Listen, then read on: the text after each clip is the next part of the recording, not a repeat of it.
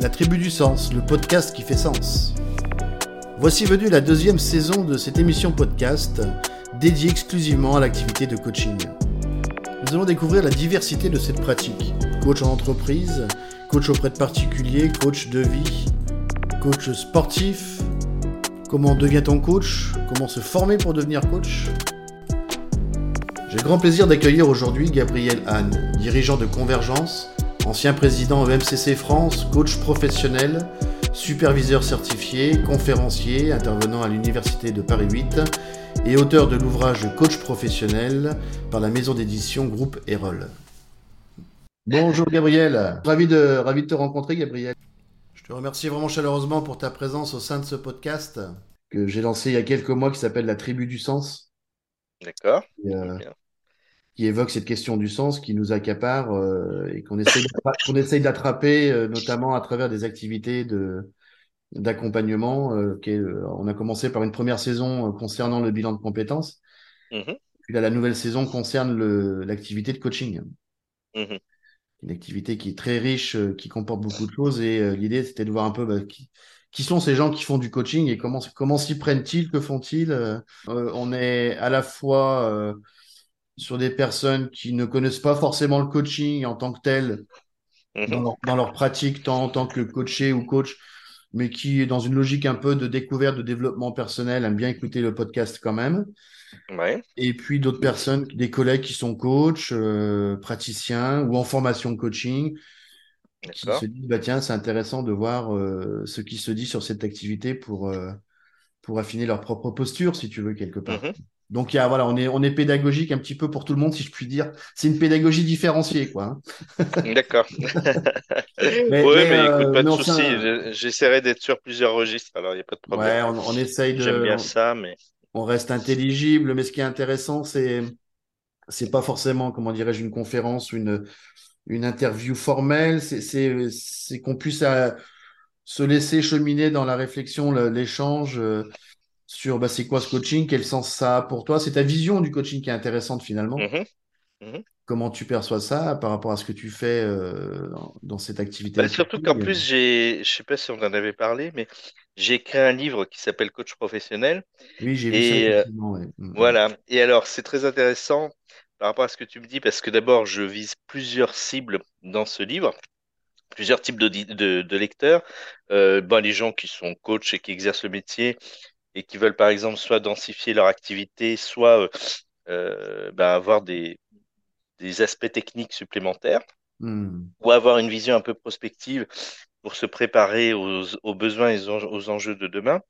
Tu as ceux qui veulent se former, parce que j'ai mis toute une partie sur comment se former, où se former, euh, quelle écologie pour le, le coach qui s'installe. Et puis aussi, euh, il y a toute une partie réflexive sur pourquoi le, le coaching prend autant de place dans notre société, euh, à quoi ça correspond et qu'est-ce que les prescripteurs peuvent en faire. Voilà, donc tu vois, c'est intéressant. J'ai essayé déjà cet exercice-là. Voilà, donc ça me parle bien. C'est super. Bah, écoute, pour le coup, ça, ça vient vraiment au bon endroit, au bon moment, puisque mhm c'est tout à fait l'enjeu un peu, un peu tacite, implicite de ce que je cherche à, attraper à travers ces podcasts, entre autres. Donc, je mettrai bien le lien de vers, vers ton livre, pour le coup, qui apportera beaucoup de beaucoup d'éléments complémentaires, puisqu'en une demi-heure, en une demi-heure, on pourra pas tout dire, donc euh, ça viendra bien, euh, avec un, beau, un beau complément intéressant pour la suite. Donc, c'est super. C'est peut-être on peut démarrer si ça te va euh, de, façon un peu pragmatique, mais mm-hmm. nécessaire par peut-être nous donner quelques éléments un peu de, qui tu es, euh, au, moins, au moins professionnellement, euh, vis-à-vis de cette pratique de coaching, voir d'où tu viens, ce que tu fais aujourd'hui. Et puis, on, rentrera ensuite dans le coaching en tant que tel pour, euh, pour en discuter plus, plus largement. Quoi. Hein. Ouais. Alors, écoute, c'est c'est intéressant effectivement d'aborder comme ça. J'aime bien rappeler qu'un jour, quand j'étais en train de, de, réfléchir avec un collègue, je me suis souvenu quel a été le point de départ de mon goût pour être aux côtés des autres. Voilà, mon truc, c'est ah être aux côtés des autres. Ah, ah, et en fait, j'étais tout petit. J'avais, alors, j'arrive plus à savoir si c'est 7 ans ou 8 ans, mais c'est l'un des deux. Et on m'avait offert une machine à écrire en plastique orange avec des touches blanches, tu vois, c'était les années 70, ça nous rajeunit. Et j'étais très surpris par ce cadeau que j'ai eu à Noël. Je ne m'y attendais pas et je ne savais pas quoi en faire sur le coup. Puis tout d'un coup, je me suis dit, je me souviens que je m'étais dit, j'aimerais bien aider les gens. Hmm. Et tout de suite, je me suis dit, oui, mais c'est un métier qui n'existe pas. Parce que chez Hmm, nous, il n'y avait pas de gens qui étaient accompagnants professionnels. Il y hmm, avait une histoire autour de mon arrière-grand-mère qui, euh, qui, euh, qui aidait les gens euh, bénévolement, mais il n'y avait pas de, on n'avait pas de psychologue dans la famille, par exemple. hmm, Et, euh, et j'ai retrouvé ça très longtemps après, mais c'est quelque chose qui m'a qui m'a suivi, puisqu'après j'ai été délégué étudiant, représentant de l'université à, l'uni- à, à- à la ville de Lyon, etc. En fait, je me suis toujours impliqué dans un espace collectif au service hmm, des autres et aux côtés des autres. C'est quelque chose qui m'a beaucoup guidé, et je pense que c'est très lié à une histoire familiale. Voilà. hmm. Oui, donc euh, ça Euh, vient, ça vient pas, ton histoire de vie, euh, ça, ça- aujourd'hui, ne, a des traces qui remontent assez loin. Ça vient pas de nulle part, tout ça, quoi. hein. Ouais. exactement. Et j'ai retrouvé aussi un, un deuxième lien euh, quand j'avais euh, 11-12 ans, mes parents achetaient Le Monde et moi j'aimais. Alors ma mère elle aimait bien lire le monde littéraire parce qu'elle était euh, Hmm, littéraire, mais moi j'aimais bien le monde économique parce que j'aimais bien lire les narrations d'entreprise. vois? Et le deuxième point d'intérêt que j'ai eu très jeune, c'est euh, observer, comprendre euh, ce que pouvait être une entreprise, pourquoi les gens avaient envie de réussir ensemble. Je me posais plein de questions autour de ça. Alors c'était pas encore hmm. super clair dans ma tête, tu vois, parce que j'étais vraiment Ouais, jeune. Et puis après, comme par hasard, j'ai fait une fac d'économie politique et euh, j'ai été amené à observer alors les systèmes, les marchés. Je me suis passionné par ça, macro, microéconomie. Ça a été vraiment tout un, euh, un pan intéressant. J'ai failli m'orienter vers les grands corps d'État et in extremis, je me suis dit, mon petit Gabi, tu risques de t'ennuyer à mourir à la Cour des comptes ou à l'INSEE.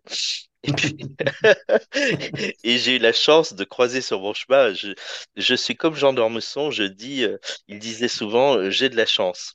Ouais. Et j'ai cette phrase qui m'a marqué, c'est que j'ai rencontré des gens incroyables sur mon parcours, quoi. Et par exemple, à l'université, j'ai rencontré un, un gars qui avait créé l'Institut Isor dans les années 70, qui euh, avait travaillé sur la théorie des coûts cachés, qui travaillait sur les, les chaînes de production de Danone, qui était Hmm, très en avance à l'époque sur l'observation de l'engagement, euh, etc. Et je me suis passionné pour ces observations, cette expérimentation.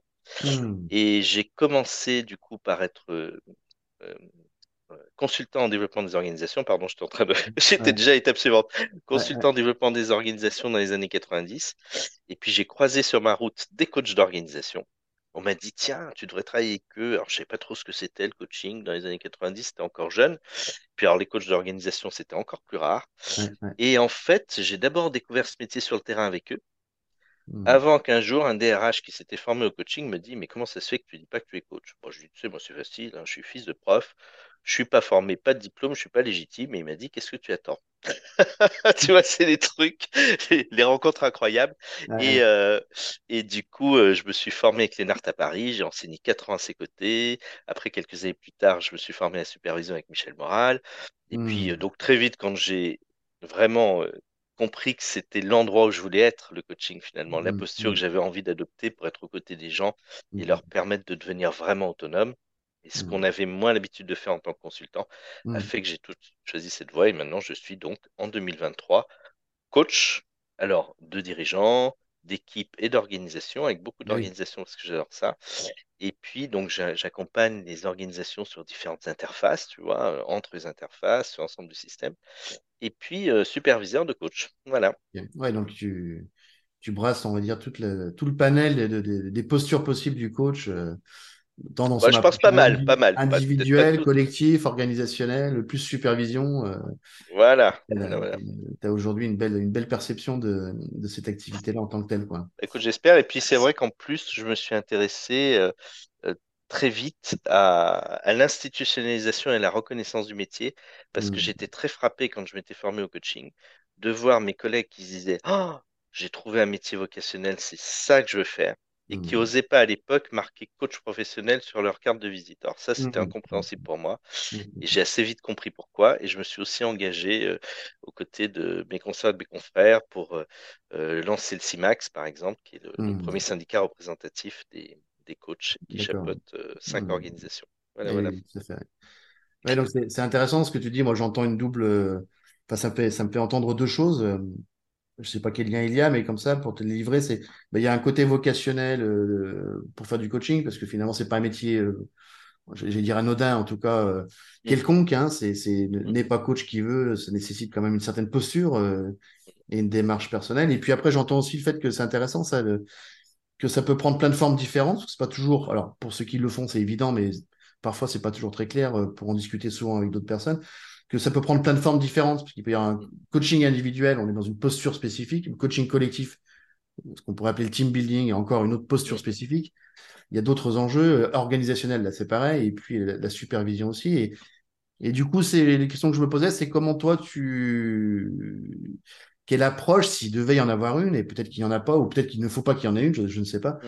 mais qu'est-ce qui pourrait qualifier, entre guillemets, euh, la spécificité de ta posture d'accompagnant dans, dans ces différents champs Si on prend le coaching individuel, par exemple, bon, bah, certains, voilà, tu m'as dit, euh, tu m'as cité Vincent Lénart, euh, figure porteuse du, du coaching de fait, euh, Mm. qui, qui, quand même, euh, avec son, son école, globalement, Bah, ça a été, plutôt oui, du le, côté de l'analyse le- transactionnelle, là où d'autres sont dans la ouais, PNL, tu vois. Enfin, il y a, il ouais, y a des ouais, spécificités comme ça, on va dire, d'approche. Euh, est-ce qu'à un moment donné, on est dans une approche systémique, holistique, globale, ou est-ce qu'on est quand même, on sent qu'on est dans une approche plus ciblée? Comment, là, je pose la question naïvement aussi pour nos auditeurs, comment ça, com- comment ça se construit cette posture-là? Mm. Alors déjà, j'ai envie de te dire par rapport à ce que tu as évoqué juste avant, qu'à mon avis, nous sommes à la fois coach et nous exerçons le métier de coach. Et Hmm, c'est deux choses différentes. C'est-à-dire que il y a l'exercice d'une profession avec un, un savoir, un savoir-faire euh, technique. ouais. Et puis il y a aussi, et c'est la spécificité, je pense, de beaucoup de métiers de l'accompagnement. hein, ça peut être vrai aussi pour les médiateurs, ça peut être vrai pour les facilitateurs, pour les psychologues, etc. C'est-à-dire que nous engageons aussi une partie de notre identité. Et c'est en ça que je dis, nous sommes aussi coachs. Voilà, et pas seulement nous exerçons le métier de coach. Je pense que nous avons les deux à la fois. Et c'est ce qui fait à la fois la beauté et la subtilité de ce métier et qui fait qu'il n'y a pas un coach qui se ressemble. Et c'est pour ça Hmm, qu'on dit toujours aux clients, rencontrez deux ou trois coachs. Et puis vraiment faites le choix par rapport à ce que vous ressentez, le niveau d'alliance que vous avez avec la personne. Choisissez la personne avec qui vous vous sentez le plus confortable pour pouvoir aborder des sujets qui parfois peuvent être difficiles, complexes, etc. Donc ça, hmm, c'est un premier aspect. Et puis, euh, alors c'est vrai que pour moi, c'est très important d'avoir un courant socle de pratique, un courant dans lequel on se sent à l'aise, où on a vraiment des fondamentaux très solides. hmm, Mais on ne peut pas se contenter d'avoir un seul courant, parce qu'on a l'habitude de dire dans notre métier qu'il faut plusieurs cartes pour lire un même territoire. ouais. Et tu évoquais euh, l'analyse transactionnelle, alors on rentre un peu dans, dans un aspect un peu technique pour peut-être certains de nos auditeurs, mais c'est important qu'ils le sachent. Euh, il y a l'analyse transactionnelle, bien sûr. C'est mon, pardon, je suis désolé, j'ai eu un appel entrant. Pas Et c'est mon, c'est mon courant socle. Et puis, bien sûr, on a besoin d'autres courants. Et moi, je m'intéresse aussi beaucoup à la PNL, je m'intéresse beaucoup à la systémie, à la gestalt, à la logothérapie, à l'élément humain. Enfin, il y a au moins une trentaine de courants de pratique qui Hmm, parfois euh, disent la même chose, parfois avec des mots différents. Hmm, Euh, il y a un concept, par exemple, que beaucoup d'entre nous connaissent euh, et qui est transverse à plein de courants de la psychologie, euh, humaniste entre autres. Euh, c'est par exemple le processus parallèle qu'on retrouve sous la forme d'effets miroirs en systémie, etc., etc. Donc, on, on- et- ou le transfert contre transfert qu'on trouve un peu dans tous les courants. Euh, donc, euh, on a besoin de ces différents courants et je pense qu'on a besoin de les superposer à condition que nous soyons au clair sur d'où viennent les éléments que nous mettons en œuvre et qu'on ne fasse Hmm, pas un espèce de gloubi-boulga ouais, euh, parce que la, la source et la manière d'aborder un aspect est spécifique à un courant et donc à une, une, une certaine manière de regarder le sujet. Oui, oui, pas, Voilà. pas jouer aux, aux apprentis sorciers avec des, des approches dont on ne saurait pas d'où elles viennent et à quoi elles servent. Exactement. euh, Voilà. Et puis d'essayer d'a- d'appliquer des espèces de recettes magiques qui ne marcheraient pas. Non, non, il faut à la fois pratiquer la théorie, théoriser la pratique, savoir d'où ça vient et puis se renforcer. Et je pense qu'il faut qu'on se forme tout au long de notre vie professionnelle. hein. Oui, oui, c'est un, processus permanent, hein, c'est clair. Hein. Voilà. C'est euh, complètement. ouais. Alors, dans ce que tu mentionnais, il y a une- une- un élément que je trouvais passionnant, qui moi m'intéresse beaucoup, euh, qui me fait un, écho- un très fort écho personnel, euh, sur lequel j'aimerais bien qu'on puisse échanger. euh, et on, on verra au sein de nous-mêmes, mais c'est, tu, tu as dit effectivement, tu as mentionné la notion de. On apprend à être coach, mais nous sommes coach, donc c'est très lié, à- et ça, ça me, ça me résonne très fortement, c'est très lié finalement, j'ai envie de dire, pour le dire un peu trivialement, à, à qui nous sommes, à notre identité finalement.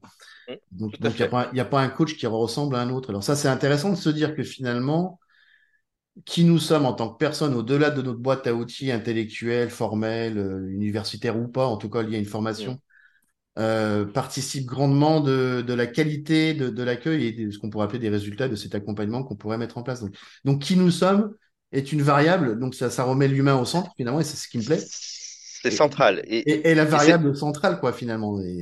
C'est intéressant et, Ouais, tout à fait. Alors, euh, c'est pour ça aussi que j'ai l'habitude de dire, nous faisons un métier complexe, pour Oui. plusieurs raisons, pas compliqué, mais complexe.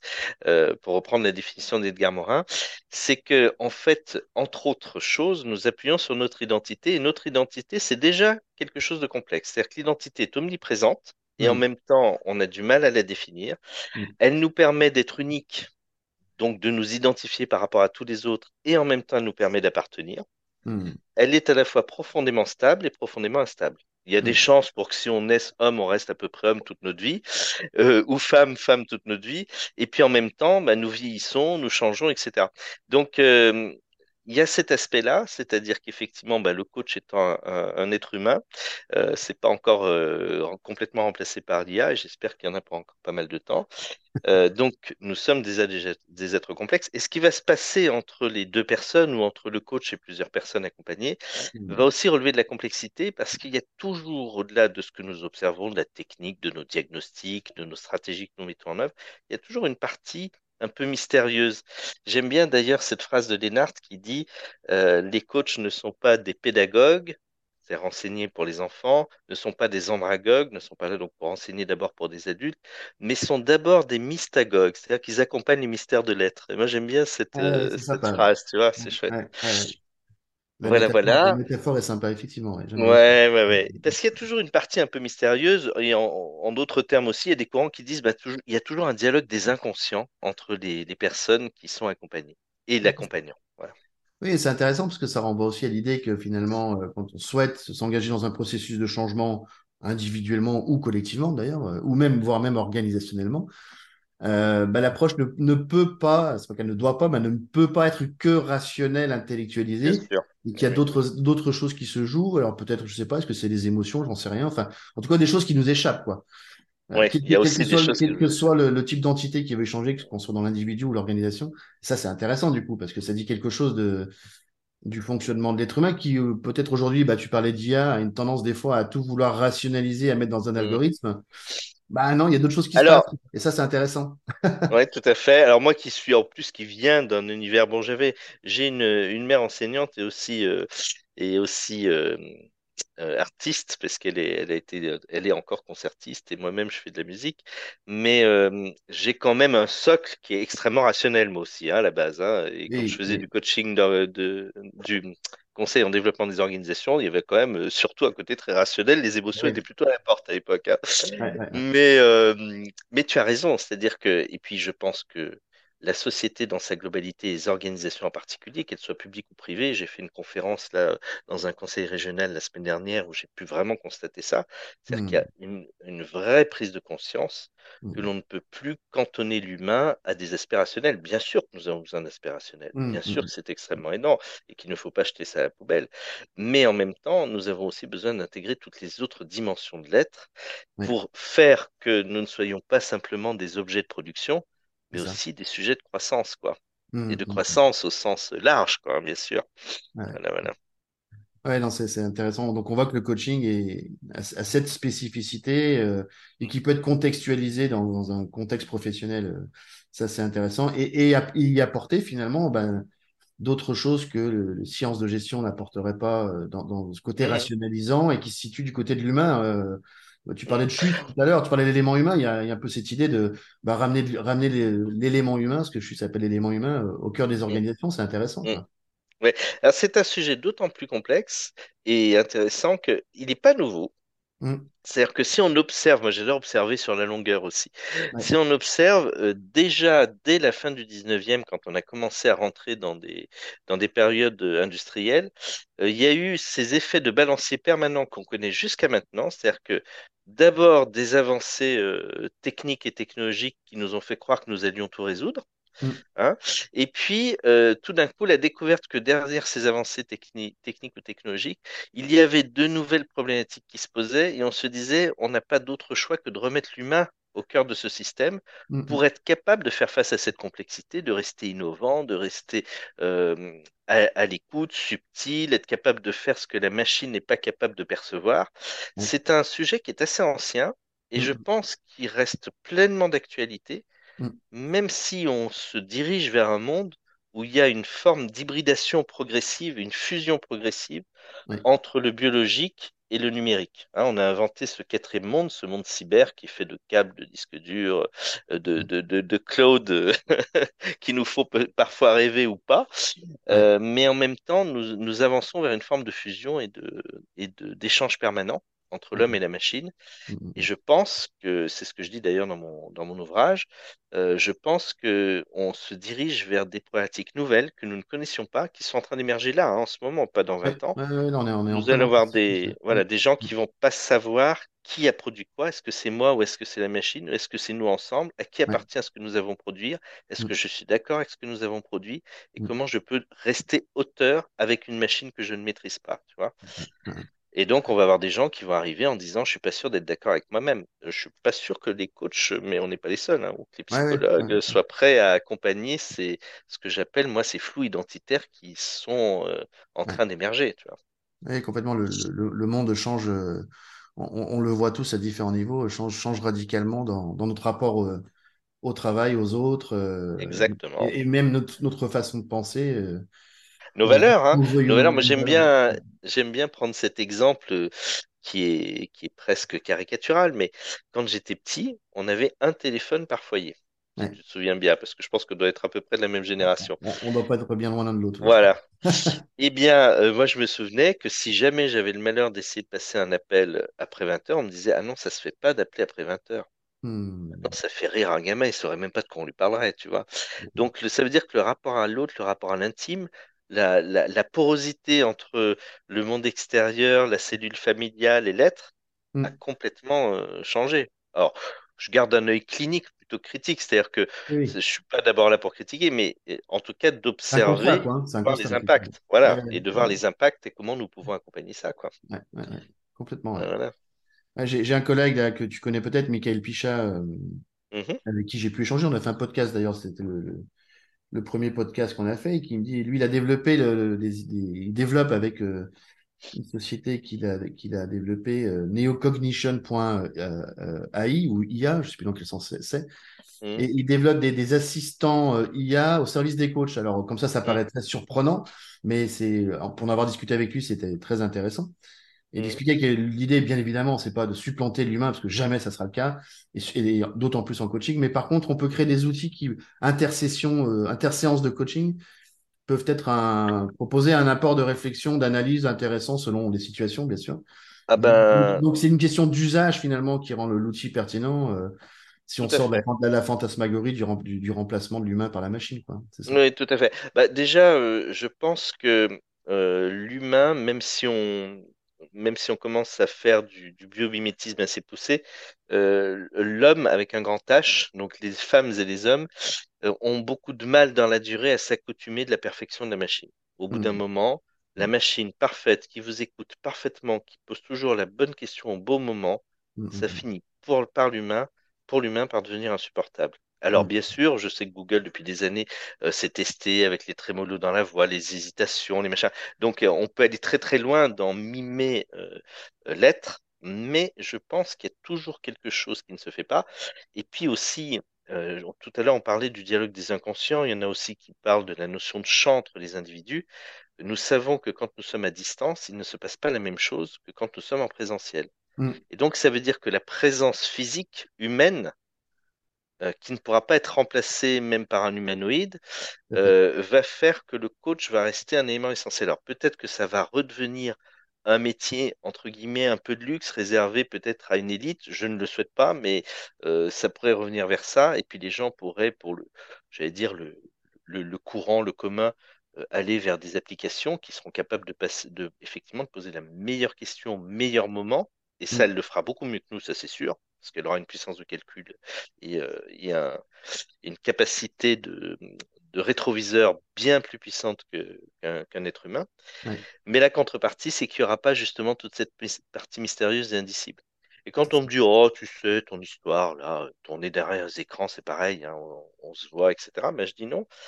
Tu fais un test, je sais pas si tu as entendu parler de l'histoire de la bulle proxémique. C'est quand on s'approche des gens, sûr, ah, oui. et qu'ils se sentent euh, envahis ou pas. Bah, tu fais ça avec un écran, tu vois, si je te fais ça, là, à aucun moment tu te sens envahi.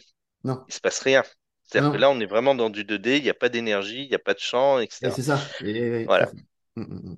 Oui, donc euh, la, dimension incarnée reste, reste et restera de, inévitable. euh, Et c'est, et Bon, c'est moi, euh, au moins pour deux ou trois décennies, je pense. Oui, oui, au moins, ouais, espérons-le, espérons-le, voire, plus- voire plus, quoi, hein. C'est intéressant. hein.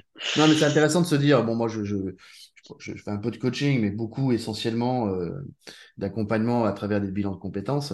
Mhm, Donc, c'est pas, pas du coaching, mais c'est une forme d'accompagnement différente avec d'autres mhm, finalités. Mais, mais ce que tu dis là me fait écho à, ce- à, à ce propos, c'est que, bah, effectivement, oui, euh, être avec quelqu'un assis à côté de soi, dans un même espace, avec une perception sensorielle, euh, et un ressenti de la, un- une perception de la posture et un ressenti émotionnel dans l'entre-deux, là, physiquement sur place, mhm. c'est pas pareil.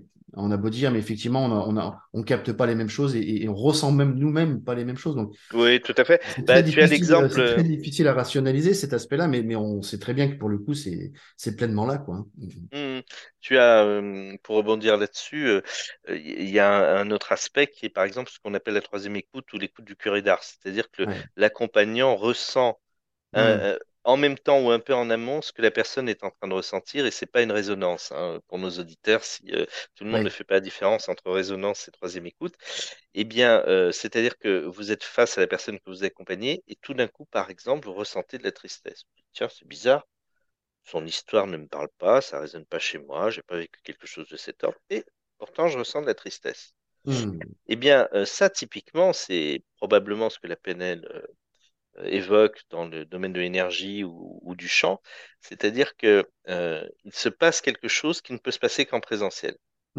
tu vois. Ça, même nous, en distanciel, tu vois, ça marche pas. C'est-à-dire que le digital, la numérisation, oui. euh, enlève cette, euh, ce, ce champ mystérieux qui, qui va faire résonance euh, chez les Hum, êtres. hum, Alors maintenant, ça s'explique de plus en plus hein, avec les neurosciences, avec, euh, avec la, la physique quantique, on comprend beaucoup mieux un certain nombre de phénomènes, Oui. mais euh, qu'on est encore loin d'avoir euh, complètement exploré. Hum, hum. Mais euh, voilà, donc c'est pour ça que, Ah, bon, je ah, pense que l'humain a encore de beaux jours hein, lui. hein. ah, ouais, donc c'est bien que ce soit là et que ça, que ça le reste. Alors du coup, j'étais en train de me poser la question quand c'est une question que je me pose souvent quand je discute avec des collègues coachs Mhm, qui ont suivi une formation de coach, euh, qui souvent nous me renvoient cette idée que de- cette formation leur a permis de, bon, certes, de nourrir leur boîte à outils, c'est sûr, mais, mais aussi et surtout, voire même essentiellement, de travailler leur posture. Et, et je faisais ce lien entre cette question de travail, quand on est coach, de travail de sa posture et de ce que tu viens de mention- mentionner concernant la troisième écoute, cette sensibilité d'écouter, ressentir quelque chose mhm. qui, qui n'est pas dit, mais qui est là, mais qui nous permet d'avancer quand même dans la relation avec l'autre. Euh, j'ai envie de te poser la question. Alors, il n'y a peut-être pas de réponse, hein, mais euh, je me la pose comme ça. Comment, comment, comment, euh, comment on peut accompagner quelqu'un, enfin former, enfin dans une formation de coach, ce Mhm, point-là qui me semble un point hautement stratégique a priori lié à la construction de la posture. Com- comment, comment ça s'accompagne? C'est parce que ça se prescrit pas, il n'y a pas de théorie. Tu vois, c'est comment, comment on le fait Alors toucher très dans la formation, ça. Mm, mm. Ouais, c'est très intéressant. Alors j'avoue que je sais pas, euh, euh, je sais pas si. euh, Ah, qu'est-ce que j'allais te dire là-dessus? Euh, c'est pas grave. Je vais, je vais revenir à mon idée. Oui, oui, Euh, disons que, ouais, ouais. Euh, en fait, je pense que nous avons tous plus ou moins cette capacité de- Mm, d'avoir une troisième écoute. Et notamment, je suis sûr que ça t'est déjà arrivé et que ça arrive à plein de gens qui se disent tout d'un coup, tiens, j'ai l'impression que je suis touché, je sais pas pourquoi. mm, mm, mm. Voilà. Et je pense que très souvent, c'est cette espèce, c'est cette troisième et cette fameuse troisième écoute qui, euh, qui s'active. Alors, elle est plus ou moins développée, on est plus ou moins sensible à ça. Ça Mm, dépend aussi de notre rapport, par exemple, aux, aux émotions et la culture familiale des émotions. Moi, par exemple, dans la famille, avant que je ne Mm, découvre tout ça, euh, en gros, euh, la colère était réservée aux adultes, euh, la tristesse quand tu perdais un être cher, mais il fallait pas que ça dure trop longtemps, puis la joie, il fallait pas que ça soit trop. Et la mm. peur, on n'en parle même pas. Donc, je faisais partie, comme beaucoup de familles françaises, d'une culture familiale de l'émotion qui était assez peu développée, on va dire, avec élégance. Et, euh, mais nous avons tous ce potentiel. Et alors après, Euh, bien sûr, ça va dépendre de la formation euh, de coaching que l'on va choisir. Il y en a qui sont qui restent très cognitives, il y en a qui sont Mm, mm, très euh, émotionnelles, sensorielles, etc. Il y en a qui sont très mixtes. hein. Euh, Si par mm, exemple, j'évoque celle que j'avais fait pour démarrer avec Vincent Hénart, c'est mixte, c'est-à-dire qu'à la fois il y a beaucoup de théorie et en même temps il y a, il y a beaucoup de, de, de pratiques, d'expériences, de travail sur les émotions, etc. Et il y en a beaucoup d'autres qui font ça, bien sûr, et heureusement. Euh, Et puis après, je pense que c'est vraiment euh, lié aussi à nos appétences, mm, notre manière de vouloir accompagner l'autre, de notre. euh, je sais que moi j'ai beaucoup développé ça parce que je me suis rendu compte que c'était extrêmement puissant et c'était un complément au cerveau absolument extraordinaire, quoi. mm, Et non seulement un complément, mais c'est euh, toute cette partie euh, émotionnelle, elle est en cohérence Ouais. avec aussi toute la partie euh, cérébrale. Souvent, j'entends des gens opposer le cerveau et l'émotion et le somatique. Je dis non, attendez, euh, c'est Mm, pas débranche ton cerveau pour écouter ce que tu ressens, hein. mm. C'est, on a besoin de tout. On a besoin du cerveau, on a besoin des Eh oui, émotions, on a besoin du eh corps. Ça, Et c'est le, c'est plutôt le travail entre tout et cette congruence, cette, cet état euh, euh, d'écoute active euh, au service de l'autre qui va nous permettre. euh, moi, j'aime tellement, et je suis pas le seul, hein, souvent les- mes collègues le disent, j'aime, j'adore tellement quand les gens euh, prennent nos, nos accompagnés, prennent conscience de quelque chose, euh, trouvent une idée, euh, s'émerveillent d'avoir résolu quelque chose. Et je suis, j'adore tellement ça que c'est mon plaisir d'être aux côtés de l'autre. Et pour être, Mm. pour avoir ce plaisir-là, c'est de me sentir le plus proche possible. Et le plus proche, ça passe, ça passe par la dimension émotionnelle. Donc je pense que ça se travaille, ça peut se travailler, et puis euh, ça se développe aussi par la pratique, par l'appétence. Voilà.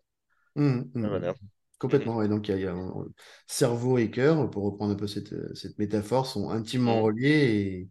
Et, et Oui. c'est int- c'est intéressant de se dire que les coachs bah, ne sont pas naïfs de ce point de vue-là, parce qu'ils ils le savent que le cerveau euh, est tout aussi important que le cœur, mais qui participent d'une une reconnexion, d'une connexion, en tout cas, qui aide les personnes à se relier à cette dimension-là émotionnelle incarnée, qui Mhm. leur permettra in fine peut-être de prendre une décision euh, et, et collective ou organisationnelle ou euh, proprement individuelle de façon beaucoup plus adaptée euh, pour eux, quoi. Et ça, c'est intéressant, du coup, cette approche-là, hein, que, qui, qui... Ben oui, écoute, euh, j'espère. Alors moi j'aime bien parce que euh, je sais pas si tu as si tu as eu le temps de ou si tu as eu l'occasion de, de te renseigner sur le curé d'Ars parce qu'on dit que c'est la technique du curé d'Ars, cette fameuse troisième écoute. Et euh, quand j'avais recherché un petit peu, on disait que c'était quelqu'un qui était pas très intello, c'était pas sa grande passion, ouais. mais il avait une sensibilité absolument extraordinaire et Hmm. donc il le ressentait avant ses ouailles, ce que ses ouailles ressentaient. Et donc, euh, en le vivant et en s'autorisant, par exemple, à pleurer, Hmm. euh, il donnait une permission formidable à l'autre et il était euh, extrêmement apprécié pour ça, quoi. Ouais, ouais, cette ouais. extrême sensibilité au service de l'autre, euh, dans un accueil pleinement inconditionnel. Euh, c'était juste quelque chose d'absolument extraordinaire, Ouais, super. Donc j'aime bien, ouais. Ah bah écoute, je, suis je suis ravi de, no- de notre échange. Euh, Je pensais pas qu'on serait amené à discuter tout ça, mais je, je trouvais intéressant que, que tu nous ramènes, et en plus connaissant ton parcours et ta pratique, euh, je n'en doutais pas, mais tu le confirmes que, que le coaching a cette, euh, cette valeur porteuse de, de, de, de sens en lien avec la question des émotions aussi pour l'être humain, euh, et que ça peut avoir son- tout son intérêt dans les organisations. Moi, je trouve ça vraiment passionnant, quoi. Euh, Et, et y compris quand on accompagne une organisation dans sa globalité, vous avez des organisations, par exemple, qui changent de business model. Ouais. de plus en plus d'entreprises où le marché euh, d'origine disparaît et Mm, où ils sont obligés de se reconfigurer, remobiliser les équipes. Et j'ai l'habitude de dire, si nous voulons aborder une transformation, quelle qu'elle soit, quelle que mm, soit la profondeur et la, la rupture de, de la transformation, eh bien, nous avons d'abord besoin de créer les conditions de la sécurité des personnes. mm, Si nous ne créons pas d'abord euh, ces, ces conditions de sécurité, les gens résistent et n'y vont pas. Et c'est ça, parce que c'est-à-dire mm, qu'ils sont encore vivants, ils sont encore là. Euh, et pour créer ces sentiments de sécurité, bah, c'est déjà préserver l'essentiel. Et dans préserver l'essentiel, il y a préserver la place de chacun. Faire en sorte que chacun ait le sentiment qu'il va pouvoir continuer à se retrouver, à se trouver sa place dans le système dans lequel il est. Mm. Si les dirigeants pouvaient nous écouter en disant, et je sais que c'est complexe, hein, je ne suis pas du tout donneur de leçons, mais de ne pas oublier avant de parler de transfo, de parler d'abord de qu'est-ce que nous voulons préserver pour créer les conditions de la sécurité et de l'engagement des personnes. Hmm. au service de la transformation, et bien là, je peux te dire qu'il y a beaucoup de plans de transfo qui marcheraient beaucoup Ouais, mieux, beaucoup ouais, ouais. On est dans un, un autre processus, une autre appréhension d'une problématique organisationnelle euh, qui part du principe de, de- de partir de, de la place de chacun euh, pour, voilà. pour, Et penser- pour que la transformation soit acceptée et, et possible, quoi. Hmm. voilà. Et le lien que je fais, c'est que nous devons aussi du coup tenir compte de la spécificité de chacun. De la spécificité de l'être, et donc aussi des dimensions émotionnelles, individuelles et collectives. Tu vois, c'est hmm. vraiment, euh, c'est vraiment ça, Super, entre autres. super. Bon, écoute, ça, ça me, Voilà, voilà. ça me donne envie d'aller euh, d'aller euh, lire ton livre et d'affiner tout ça, et puis de, te rencontrer pour, dans la vraie vie pour pouvoir poursuivre l'échange. Mais je pense Ah que oui. je, je vais m'y affairer, il y a, il y a matière à, sans aucun souci.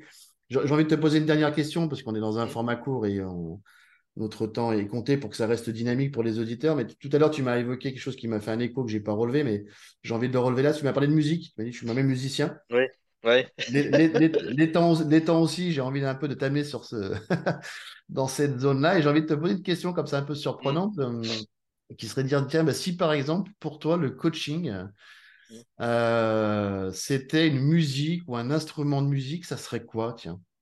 Ah, alors, euh, je vais pas surprendre ceux qui me connaissent parce que je pense que coacher, c'est euh, c'est très subtil. C'est, j'ai- j'ai- j'assimile ça souvent à faire de la dentelle, tu vois? C'est Mm, vraiment euh, mm, mm. extrêmement précis, précieux. Nous prenons soin de l'autre, soin du matériau qu'il nous apporte, soin de la relation. Et euh, il y a un instrument que j'adore et que je pratique alors euh, comme amateur et je trouve qu'il y a cette délicatesse et en même temps qui est, qui est capable aussi d'avoir de la puissance et puis d'être très très subtil. Ouais. C'est le clavecin. Mm, Voilà, je fais du clavecin euh, depuis quelques années. C'était un instrument que je rêvais de faire tout petit. Alors à l'époque, ça- le- la, la- la musique baroque n'était pas revenue à la mode, donc trouver un clavecin et un prof, c'était l'enfer. Donc ma mère m'a dit, bah, tu feras du violon. Mais je rêvais de faire du clavecin et de l'orgue. Alors ça peut être aussi l'orgue, tu vois, qui va donner de la Ah, puissance, qui fait ah, vibrer, qui... c'est la euh, subtilité dans la puissance, quoi, effectivement. Voilà, voilà, exactement. Et tous les jeux de l'orgue, l'or- le- le- les- les- ces beaux orgues dans les églises, en plein de jeux absolument extraordinaires, ils peuvent passer de quelque chose de, oui, très profond, très grave, à des jeux très fluets, très aigus, très subtils, etc. Ah, Et le clavecin aussi. quoi te remercier, Gabriel? C'est euh, Bah, écoute, euh, peu, merci en, Anthony. hein. en peu de temps, en une demi-heure, on, on arrive euh, à se connecter rapidement à des choses humainement euh, essentielles et, et intéressantes. Donc, du coup, bah, je vais mettre tout ça en ligne. Je vais diffuser ça sur les, les plateformes, mettre des liens vers ton, ton site, ton livre et euh, tout ce qui peut parler de Mhm. toi euh, par ailleurs. Eh ben, c'est génial. Écoute, un grand merci à toi. Moi, je suis toujours très touché quand on nous sollicite pour parler de ce métier qui nous, passionne et des gens que nous accompagnons. Donc, euh, encore un grand merci à toi. Et euh, bah, au plaisir de se croiser. On a mis un peu de temps pour arriver à trouver une date, mais c'était vraiment un plaisir. comme quoi il faut, voilà, il faut ne rien lâcher, persévérer et, et, Ouais, euh, et on arrive toujours. on arrive toujours à se rencontrer. Si l'intention est là dès le départ, il n'y a pas de raison, quoi. Exactement, la, la exactement. Et prochaine étape sera de venir te rencontrer directement, de façon incarnée, comme ça on pourra poursuivre les échanges. il y aura plus que le, le numérique entre nous. Voilà. Voilà. Mais déjà, Il y déjà aura cette part euh, mystérieuse et ce dialogue des, des inconscients euh, qui pourra avancer. Super. Merci beaucoup, Gabriel. Je te souhaite une belle journée et puis on se dit à très bientôt, du coup. aussi. Merci. Au revoir. Super. Allez, au revoir.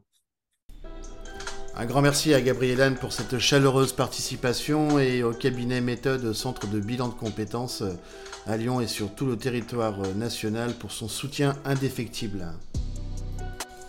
À très bientôt pour un prochain podcast euh, en compagnie de Catherine Verillac avec qui j'aurai l'occasion d'échanger sur la place des approches narratives dans l'accompagnement.